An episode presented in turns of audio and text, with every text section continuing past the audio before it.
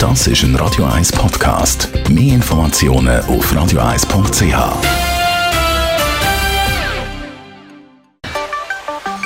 Der Finanzratgeber auf Radio 1 wird Ihnen präsentiert von der UBS.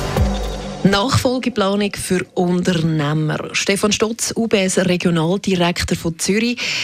Was muss man da alles so ein bisschen genau beachten? Ein grosses Thema, ein emotionales Thema.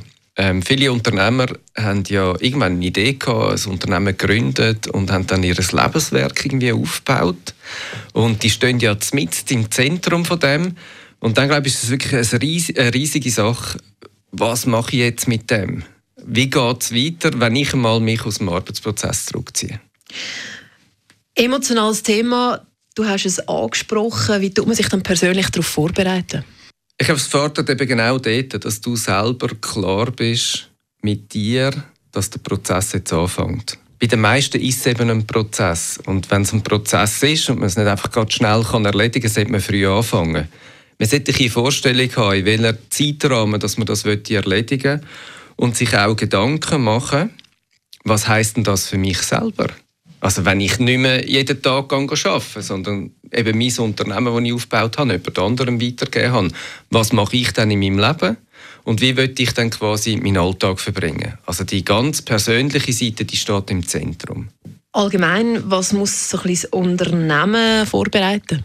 Die zweite Dimension ist natürlich, ist das Unternehmen überhaupt transferierbar?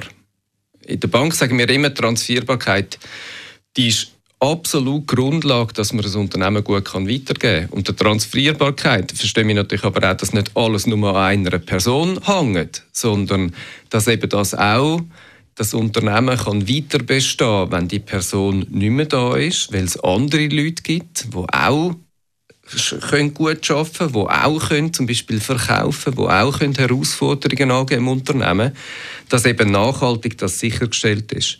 Das Unternehmen kann man ähm, unterschiedlich weitergeben. Man redet von der internen und von der externen Weitergabe. Im internen Bereich, und ich glaube, dort ist auch wichtig, dass man sich Klarheit hat, ich kann es weitergeben der Familie, das klappt nicht in jeder Familie.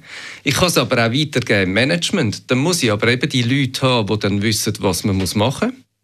Und sonst gehen wir in die externe Form. Sprich, man gibt ein Unternehmen, irgendwo, vielleicht ein Unternehmen, das etwas Vergleichbares macht in der Branche, also jemand, der das strategisch kauft oder als Ergänzung, oder einfach jemandem, der will investieren in ein Unternehmen, aber vielleicht mit dieser Branche und dem Thema wenig zu tun hat. Also am besten fängt man eigentlich so früh wie möglich mit dem an, oder? Nicht, dass es dann plötzlich zu spät ist. Ich würde empfehlen, wenn man sich irgendwo Gedanken macht, dass der Prozess starten dass man auftut und Diskussion sucht mit Leuten, die Erfahrung haben im Prozess. Ähm, das können auch Leute sein, die für eine Bank arbeiten. Aber es kann auch sein Treuhänder sein oder Kollegen, die diesen Prozess schon gemacht haben.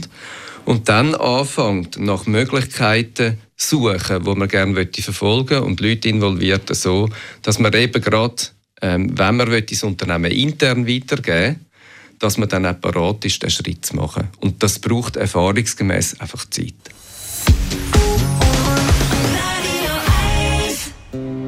Das ist ein Radio 1 Podcast. Mehr Informationen auf radio1.ch.